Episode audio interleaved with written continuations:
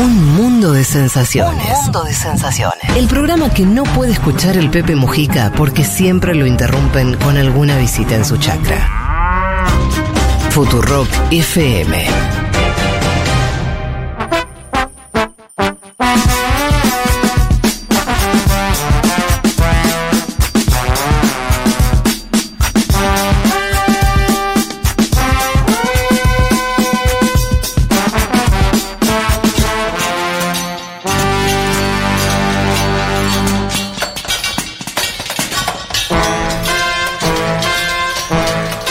Bueno, vamos eh, al próximo tema. Elecciones en Colombia.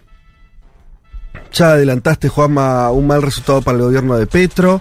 eh, y por ahí me parece que, la pregunta de la columna es, bueno, ¿dónde deja esto a ese gobierno? ¿Cuánto daño le hace o no? Eh, pregunta que tengo yo, ¿emergió algún liderazgo opositor de estas elecciones? Sí. A ver, empezamos. Eh, principales eh, alcaldías del país ganaron candidatos de movimientos de derecha o de centro derecha. Carlos Fernando Galán en Bogotá. Fico, ¿se acuerdan de Fico? Ex candidato presidencial del eh, Uribismo o ligado al Uribismo, ganó la alcaldía de Medellín sacando 73 puntos. Él se consolida como una figura política sí, nacional. Yo creo que sí, que es una, eh, un ya, emergente. ya fue candidato. Y volvió a Medellín y ganó con 73 puntos, que es una barbaridad.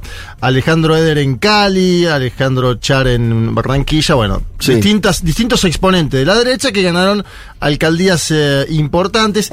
Son elecciones diferentes a las presidenciales, porque estas son elecciones obviamente para elegir gobernadores y alcaldes, pero déjenme decirle un dato sobre Bogotá. Mm.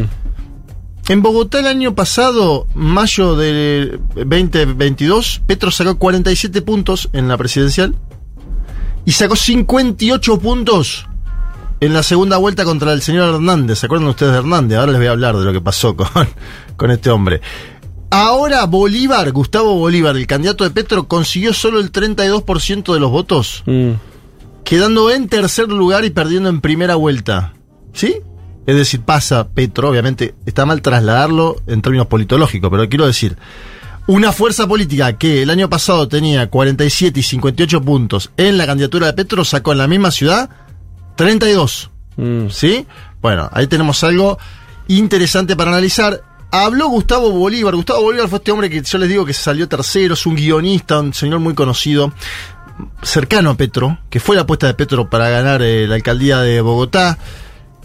Una alcaldía que no era controlada ahora por Petro, pero sí por una mujer eh, progresista, Claudia López. Y el hombre dijo, no falló el cálculo de apoyo de los congresistas del pacto histórico, de su propio partido. Escuchalo y a partir de ahí vamos también a una interna del propio movimiento de Petro. Ajá, Como- interesante.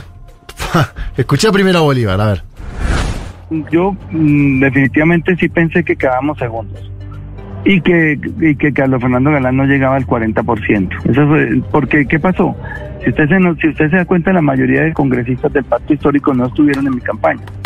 Y cuando yo les decía, bueno, me siento solo, me decían, es que estamos en las regiones, eh, pues apoyando nuestras candidaturas. Y eso, digamos que ellos tienen razón ahí. Entonces dijeron, apenas pase la primera vuelta, nos vamos para allá. O sea, yo estaba esperando que llegaran todos y iban a llegar a hacer la campaña de segunda vuelta, pero pues no hubo segunda vuelta, entonces nos falló el cálculo. Bien, ahí estaba Gustavo ¿Qué? ¿Lo dejaron solo? Él dice me dejaron solo, ¿no? Eh, ¿Y qué- qué- qué expresa Además eso? hay, hay una campaña que fue, y esto lo digo viendo un poquito, asesores de comunicación de Gustavo Bolívar, por ejemplo, le dijeron ponete un afiche en inglés para decir que tiene que haber una escuela bilingüe en Bogotá. Entonces el tipo puso por ahí una afiche en inglés y no se terminó de entender el mensaje. ¿sí? Claro. Un afiche que buscó ser algo novedoso. Errores de campaña sería eso. Pero, pero eh, vos eh, señalás y lo hace, el, lo hace el candidato como medio una crítica para adentro, que hay como un ruido ahí en la, en la fuerza de gobierno. Sí, a ver, son 13 movimientos que componen el pacto histórico. 13 Claro, movimientos. son muchos de diversas partes del Sí. país. Hay algunos que ahora dicen, después de perder estas elecciones en términos generales, que tienen que conformar un solo partido unificado. Hoy no es un partido. No, claro, es una coalición. Claro, Sí. pero que, obviamente, es un movimiento político el petrismo, pero tenés... Con Petro como figura recontra excluyente. Sí, pero hay otros que ya se anotan para el 2026. Por ejemplo, Daniel Quintero, que acaba de salir de la alcaldía de Medellín, no, no fue candidato él, decimos que ganó Fico con el 73% de los votos, una animalada. Daniel Quintero esta misma semana dijo que va a ser presidente, candidato a presidente para el 2026. Adelantó su candidatura. País sin reelección. Y algunos dicen, sí, es decir, Gustavo Petro ahí va a tener que, en caso de que sea competitivo, esto y lo otro, elegir algún sucesor. Sí. Y está empezando la fila de nombres. El debate es, ¿por qué discuten Bolívar y Quintero? Que ahora vamos a escuchar los audios, discuten entre sí. ¿Por la elección del 2026 o para ocupar cargos ahora nuevamente si Gustavo Petro, en medio de este, no sé si cimbronazo, pero en medio de este momento, tiene que hacer algunos cambios? De gabinete. De gabinete. Claro, hay, hay una discusión ahí. Obviamente, vos hablas con gente del pacto histórico, del petrismo, y te dicen, la elección no es tan mala. Sí. Yo te digo porque eh, siempre en esto Sí. hay que ir a la fuente. Me dicen, Colombia no es solo Bogotá, Ajá. Tenemos que salir del chip centralista. Pero para, perdieron en, en las en todas las otras ciudades también. Ellos dicen, no teníamos ninguna gobernación propia del pacto Sí. histórico y hoy tenemos tres. Claro. Se cuentan bien. Magdalena, Amazonas y Nariño, obviamente, mirando una especie de vaso medio lleno. Sí. Yo creo igual que Petro estaba enfocado, su líbido, y uno lo escuchaba hablar sobre Sí. el metro de Bogotá. Bogotá. En Bogotá. Claro. Pero él tuvo también una disputa con la alcaldesa, con Claudia López, que muchos facturan esa disputa en torno al metro de Bogotá como parte del triunfo de Galán. Dicen, Petro se metió tanto y, y polarizó tanto con Claudia López que la gente dijo, al Claro, candidato de claro. Petro no lo vamos a votar. Además de los escándalos políticos que tuvo El hijo. lo- bueno, sí, por eso. el- Imagínate tener semana, todas las semanas Sí. apuntándote, ¿no? Eh, vamos a escuchar a Daniel Quintero, porque Daniel Quintero dice: Yo soy una alternativa para el 2026. Y ya tenemos un petrista que dice que va a ser candidato. Ajá. Y después el otro Bolívar le va a contestar. Escuchar a Quintero, a ver. Toda la gente sabe que somos una alternativa para el 26 y vamos a defender esa alternativa para el 26. Sabemos que nos van a perseguir. Somos una opción joven, disciplinada, que cree la tecnología como la herramienta más poderosa para transformar al país, pero además que ha hecho una batalla dura, firme contra la corrupción, que nos han enfrentado mafias, que nos han enfrentado eh, carteles y que no nos hemos dejado, que nos han perseguido y que aquí estamos. Y en el 26 vamos a dar la guerra. Bueno, debe ser bravo también gobernar Medellín, ¿eh? Esto que él dice, enfrentamos mafias, carteles. Yo no, Mm. no sé cómo es gobernar Medellín, viendo Sí, uno se imagina que son las mismas mafias imaginarias de Vidal. Son, son un poco más. Son un poco más pesadas, ¿no? Sí, sí, de verdad, porque acá en Argentina uno escucha, ¿no? La batalla contra el narcotráfico. Por ahí en Medellín, Sí. de verdad tenés que dar esa batalla o negociar. Sí, sí. Es un actor político también, el narcotráfico, social, fuerte, es una mueve- realidad. Mueve muchísimo dinero, construye sociedades, construye canchas Sí. de fútbol, construye gimnasios. ¿Viste el documental de Higuita? No, no lo vi. Excelente. Y hay- Muy buen ¿hay documental. Y hay mucho. Hay mucho porque, bueno, él tiene un vínculo con Pablo Escobar. Claro. Eh, pero sobre todo, él interviene en un caso de secuestro. Interviene como para ayudar a la familia y, y- ser como de garantía entre la familia de que tiene una nena secuestrada y los Sí. secuestradores con el tema de la guita, yo qué sé. Y se termina comiendo nueve meses de, de cana porque lo, lo, lo acusan de estar vinculado al secuestro. El tipo, nada que ver. Eh, digo, es un país eh, a través. Eso no pasó en los 60, fue Los 90. en los 90. No, no, pero ahora esta misma semana hubo un, el, el padre de un futbolista colombiano de la Premier League, eh, Luis Díaz, fue secuestrado por el ELN Mm. y lo liberaron esta misma semana. Digo, Mirá. que pasó esta semana Sí, y sí, esto se mete también, acordate que Petro decía paz duradera y diálogo con el ELN. Y hay algunos sectores que le dicen, ¿cómo vas a dialogar con esta gente que acaba de secuestrar al padre de un futbolista de la Premier League? Bueno, Y al mismo tiempo, estas elecciones que estás contando fueron de la- las más pacíficas en décadas. sí, eso también hay que decirlo, ¿no? No, no, hubo- no hubo de, candidatos asesinados, como era una costumbre en Colombia. Eso este año lo vimos muy fuerte en Ecuador, por ejemplo, y no lo hemos visto en, eh, con esa magnitud en eh, Colombia. Escúchalo, porque Gustavo Bolívar dice, ¿Daniel Quintero candidato? Es, algunos en Colombia dicen, Perdón, me paré Gustavo Bolívar. Gustavo Bolívar fue el que perdió en Bogotá. ah, el, el- el Quintero- petrista que pierde en Bogotá. Y Daniel sí. Quintero es el saliente de Medellín. Que Petrista ta- también, Que también sí. pierde en algún punto porque dejó... Son los dos perdedores eh, petristas, sí. Bueno, y ahora los dos que dicen, la, la prensa Sí. colombiana dice, A, buscan un lugar para el 2026, pero B, buscan un lugar en eh, Ahora. Ahora En el gobierno. ministros. Gustavo Bolívar dice que no se puede confiar bajo ningún aspecto en Daniel Quintero. Escuchen, porque esto es una disputa como la que venimos contando, disputas internas del progresismo en Colombia, un país que no veníamos siguiendo tanto esa Mm. pulsión interna, si Sí, querés, de sí, movimiento. ¿dale? es interesante. Gustavo Bolívar contra Daniel Quintero, a ver. Yo creo que por el camino se saben cosas. No es el tipo de político que puede cambiar a Colombia. Al pacto histórico han llegado personas que no han contribuido a que cumplamos la palabra que empeñamos con el cambio. Pues uno no puede hacer lo mismo que hacen, han hecho toda la vida todos los políticos. Daniel Quintero no es de esta causa. Es cierto que el pacto histórico tiene que estar abierto a que lleguen nuevos liderazgos. Pues ojalá llegaran liderazgos más sanos. Bien, ahí estaba. Vamos a la, a la parte de los ganadores de Me la gusta el acento electoral. colombiano. Es lindo el acento. Hay dos acentos que, me- que son los que más me gustan de este continente. Uno es el colombiano, otro es el boliviano. Para mí le pasa el trapo a... El a- colombiano es divino. Los otros no, o me resultan indiferentes o no me gustan tanto, pero esto, esos dos ¿Y me tenés parecen... un tercero? No. ¿Por mí el mexicano me ¿Por qué eres un- Ah, el mexicano. Pero porque no, vi muchas el novelas de mexicano me rompe un poco las pelotas, no sé por qué. Muchas novelas de Talía en la infancia. Hay algo, Sí, ¿sabes a qué? mí no me- Se pasan, eh, ¿viste cuando empieza a ser gracioso el acento? Ya no me... ya- No te- eso no te gusta ¿Y de el AMLO. chileno? A mí el chileno. El chileno A mí el chileno me Es encanta. que es un cantito el chileno. Sí. Me encanta el chileno. ¿Sabes dónde me gusta el chileno? Me parece insuperable.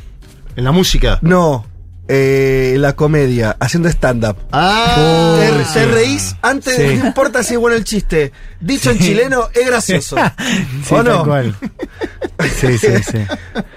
Pero acá, en el, colombiano y el boliviano, hay como una, no sé, siento que, que- que llegaron a un lugar eh, de originalidad, al mismo tiempo de, no sé, me parece que están, están muy bien. Solo- no sé, eso es lo que más me gusta. Bueno, ¿te gustó el acento de Gustavo Bolívar, el hombre que, que perdió? Porque era muy clarito, era un colombiano bien colombiano, ¿no? Sí, sí, es un hombre que per- perdió en, en Bogotá, ganó Carlos Fernando Galán, que Carlos Fernando Galán es del nuevo liberalismo, ¿no? Uno ahí tiende a creer que los, par- los partidos tradicionales de Colombia están buscando aceitarse en figuras nuevas, en este caso Carlos Fernando Galán del nuevo liberalismo, ganó en primera vuelta, hizo campaña diciendo...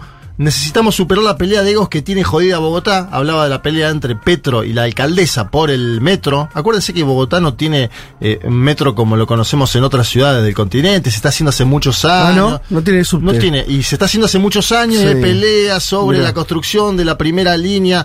Ahora hace poco abrió el metro de Quito. Valoremos, eh, digo, no sé, Buenos Aires tiene metro hace 100 años, ¿no? Tiene miles de defectos, problemas, tiene metro hace 100 años. Eh, ¿Quién más ganó en Colombia? Vargallera, un hombre también de la, de, de la derecha, hace una buena elección, su partido, Cambio Radical se llama. Eh, el Centro Democrático de Álvaro Uribe no hizo una mala elección, ganó 28 alcaldías y la gobernación de Antioquia.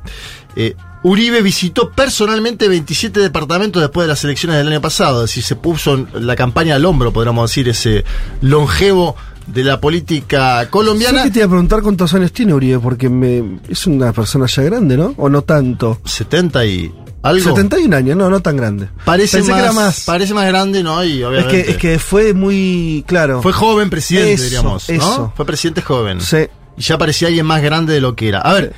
Fico, vamos Sí. a Fico. Ganó en Medellín, mayoría aplastante, 73 puntos. Dijo que la votación fue un mensaje al presidente de la nación, a Gustavo Petro. Atención con Fico, porque él tiene su partido llamado Creemos, pero también le dio el coaval, como se le llama en Colombia, Centro Democrático. ¿Sí? Sí. Él no es de Centro Democrático, Fico. Sí, es de. Creemos, su propio partido. Sí, pero es. Lo pongo ahí porque también es, obviamente, es uribista. Ajá. Pero no es del Centro Democrático. Y el Centro Sí. Democrático está sufriendo algunas bajas. Se le fue Zuluaga, también candidato presidencial en su momento. Bueno, escuchemos porque este hombre que acaba de ganar una elección con 73 puntos en Medellín y que me imagino que de ahí quiere hacer la plataforma eh, para el 2026. Él dice que no, que no se va a ir de la alcaldía. A mí me suena que ganando así con tanta diferencia y con un gobierno Que sí, que puede tener problemas. que puede tener problemas. La tentación de Se nacionalizar anota. es- Además, sí.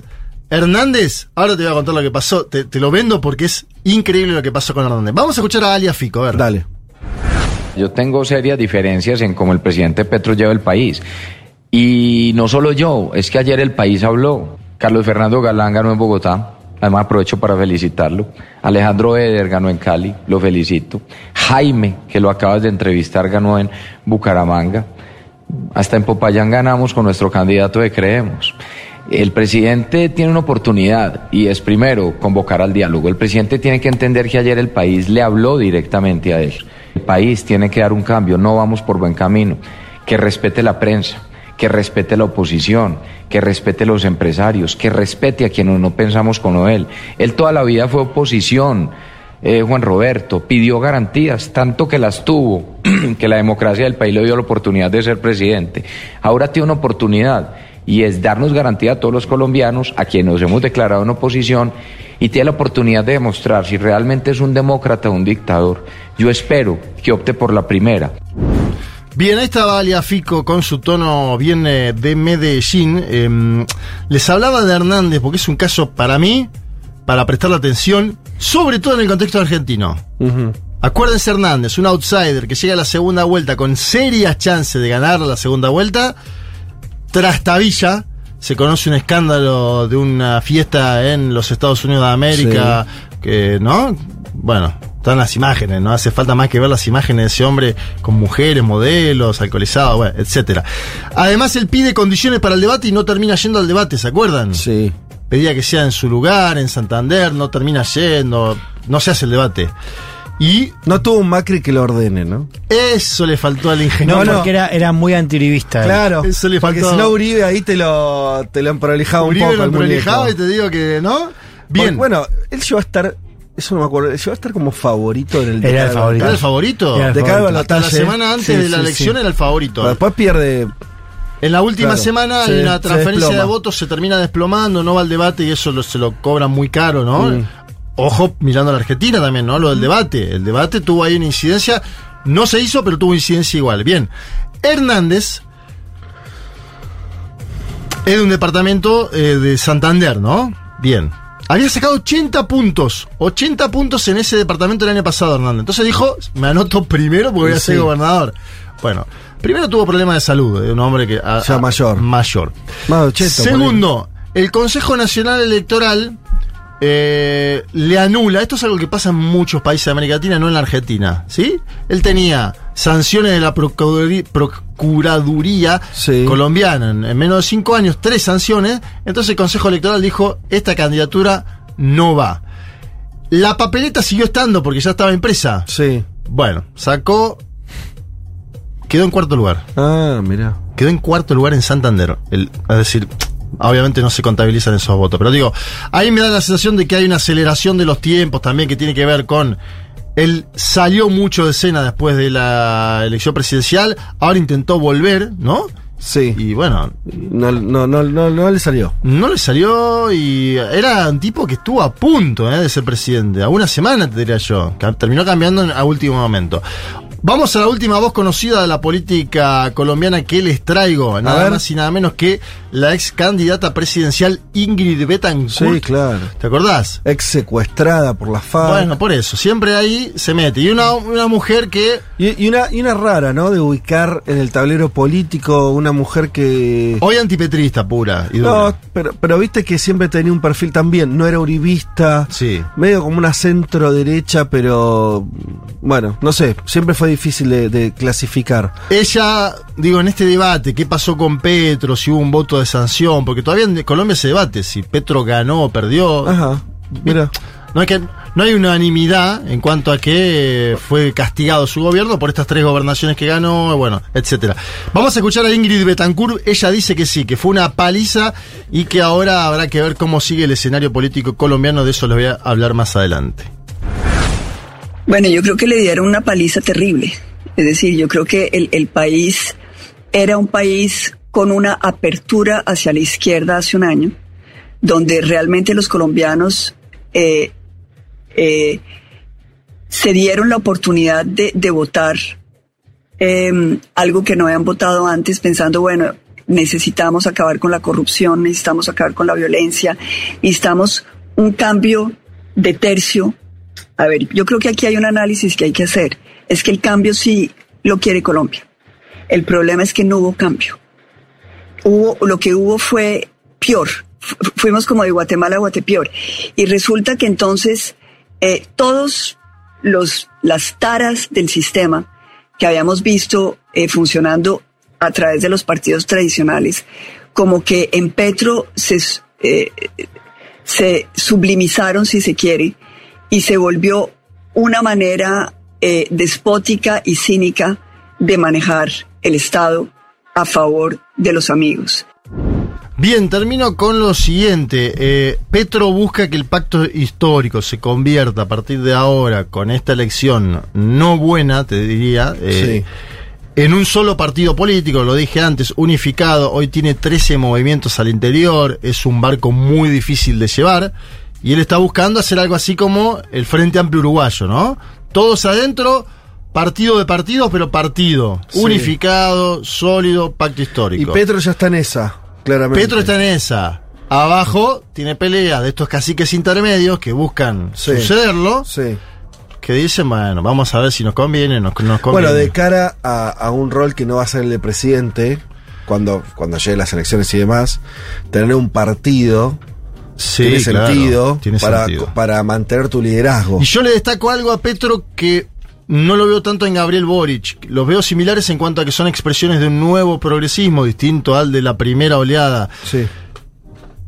A Petro le gusta más la calle movilizada. ¿sí? Mm. Sí. Ah, justo hablábamos de lo colectivo, Sí, total, las total. Petro es un bicho que es de bicho de Twitter Sí. porque está tuiteado todo el día. Yo si fuera CM de Petro, No, tremendo. cortala o sacale el celular, ¿no? tremendo. Sa- sáquenle el celular. la clave. Cada vez que hablo con algún militante de Colombia Humana, digo, sáquenle el celular. Tremendo. Bueno, también es a veces, a veces dice cosas interesantes. Todo, todo lo que hizo con, el- eh, con, eh, la guerra en Israel. Ahí ¿no? se pasó Y- varios pueblos también, ¿no? Eh, donde, pero donde está muy poco claro la ganancia, el cálculo político. pero eso fue lo mismo con Bukele, ¿te acordás? La- el, ¿no? Sí, el mano a mano con Bukele. ¿Para qué? Es de mano a mano de estar a la noche tuiteando. Total. Claro. Ponete una serie, mirá. bueno, pero me gusta así Sí. la movilización en la calle. Creo que es un hombre que apostó a una serie de cambios en la normativa eh, eh, legislativa que no se pudo dar todavía en salud, en educación, en pensiones, en eh, la cuestión laboral también. Y que tiene la calle movilizada. Yo eso no lo veo tanto en eh, el caso No, claro, chileno. en Chile. Me parece que hay una diferencia. Eh, ayer Petro hizo además un encuentro con los gobernadores, con una parte de los gobernadores, lo que le contestan a él, eh, fue criticado por la oposición por ello. Habrá que ver cómo evoluciona esto, pero uno tiende a creer que no fue bueno el domingo electoral eh, de hace 15 días atrás y que se prepara también la derecha colombiana con un foco en algunas ciudades, ¿no? Como Cali y Medellín particularmente, y también Bogotá, si sumamos a Carlos Fernando Galán a ese pelotón. Eh, hay una cosa, te digo por lo, lo que vos me dijiste, lo, que trajiste hoy, me hizo, pensar lo siguiente, ¿no, ¿no sienten que hay los debates políticos, no culpa de todos, no por culpa de todos, ¿eh? pero como tendencia general, se está cada vez discutiendo menos política pública, menos orientación económica Y más cargo. y más, eh, sí, o esta idea de, bueno, al final el cambio no era vos, era el otro, no, pero la, viste como Más nombre de apellido. todo, todo medio una pobreza en esa... Sí. ese- digo, Sumando lo de Su- Bolivia. Suele ser la derecha que instala eso en esos términos, digo, porque Petro, él viene, tiene una agenda de. eh, La, la expone Sí, en términos sí, de cambios claro. Sí. concretos y para dónde ir. Pero digo, como conversación pública, nos queda después una especie de resina que es bastante pobre a la hora de discutir. Sí. ¿Se entiende, no? Sí, porque además la, la oposición a Petro, si bien hubo críticas por la reforma, sobre todo en salud, es más que nada por estas cosas que vemos, esta idea del, del tipo más autoritario en Twitter, pero es verdad que viste que también no se expresa no en cuerpo eso, términos, ¿no? claro, no en términos programáticos, digamos, mucho más Sí. una cosa personal. Sí.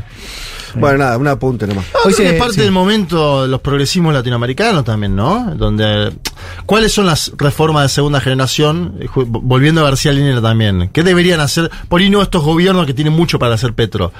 Pero digo, me da la sensación de que las disputas internas, pienso en el caso boliviano en particular, surge de eso. de- no hay una discusión Mm. de qué vamos a hacer, sino una discusión de quién va a hacer. Sí, claro. Total, total. Hoy que estoy con las recomendaciones a pleno, A ver. me leí mm, eh, un, un reportaje que se publica hoy en el país eh, sobre Petro, o sea, Gustavo Petro, el presidente ensimismado, tiene fuentes, de hecho hablan con la hija de Petro que está estudiando en Francia, con gente que fue parte del gobierno, con gente que sigue siendo parte, eh, que está bastante bueno, tiene un, un tono crítico, pero narra un poco el contexto en el cual se encuentra hoy Petro.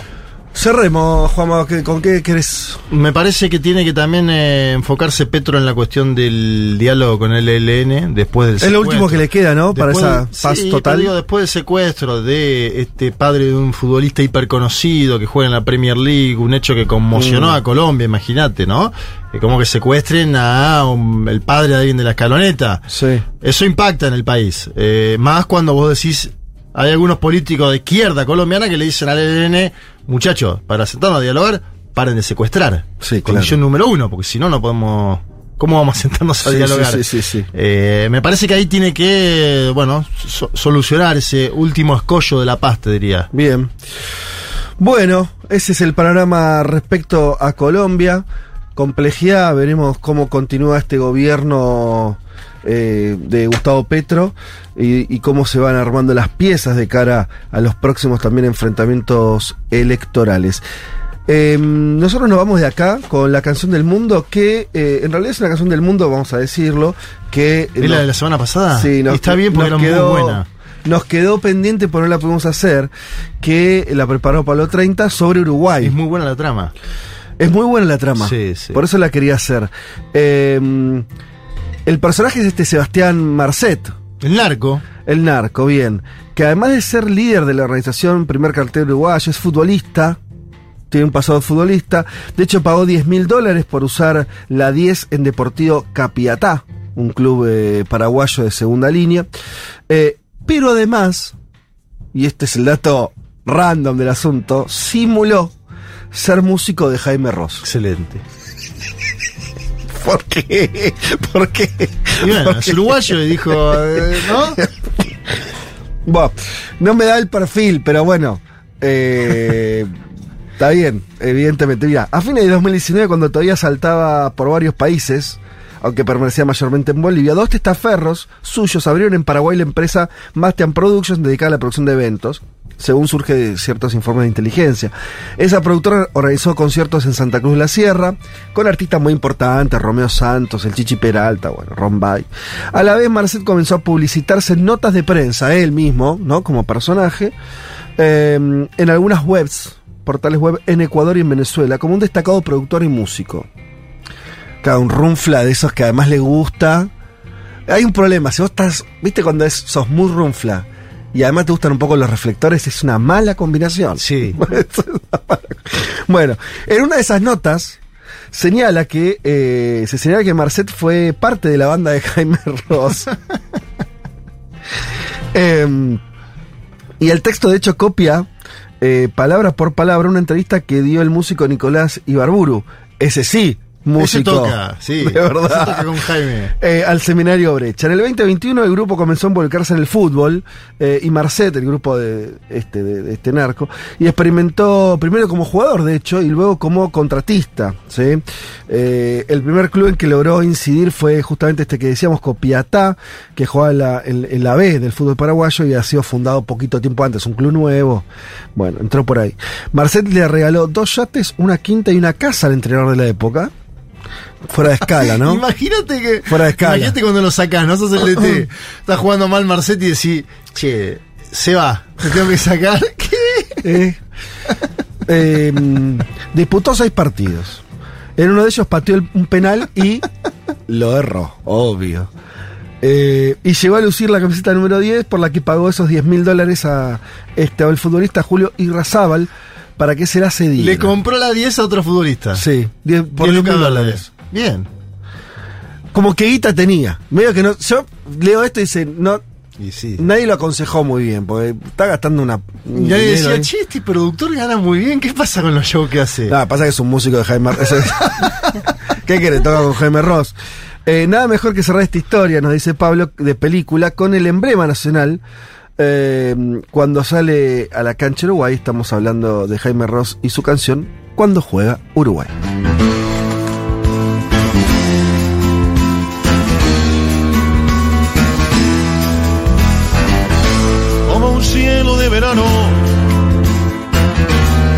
El trueno de un tambor, con la cara del murguista, cuando baja del camión, asomando por el túnel, dominando la emoción. A la cancha la celeste, al boliche de la esquina, cerca del televisor.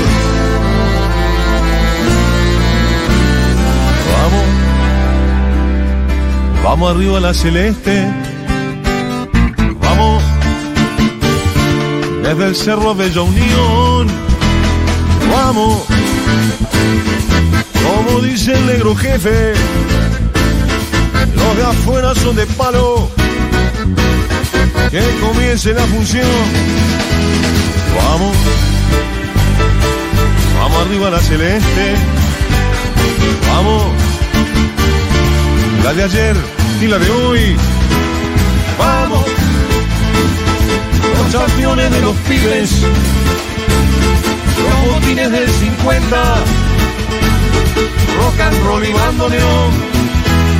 Cuando juega Uruguay con los 3 millones, corren las agujas, corre el corazón. Corre el mundo y gira el balón, corre el pinco de la como un augurio de aquella canción. Vamos. Uruguay los campeones de América y del mundo. Vamos. A Chaitiza y mostrador. Vamos. Que la historia está cantando con el ritmo de la teja, con la fuerza de la unión. Vamos, vamos, vamos, vamos, vamos, vamos. Vamos arriba la celeste. Con la pinta de un gorrión. Vamos. Con linaje de rebelde. Sin bacala que su vuelo. Con destino de campeón.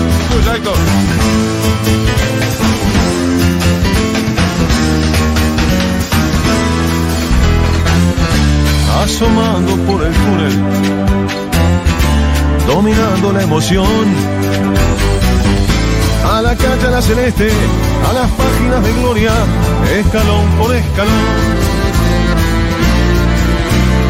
Vamos, vamos arriba a la celeste, vamos, desde el cerro de Unión, vamos. Como dice el negro jefe,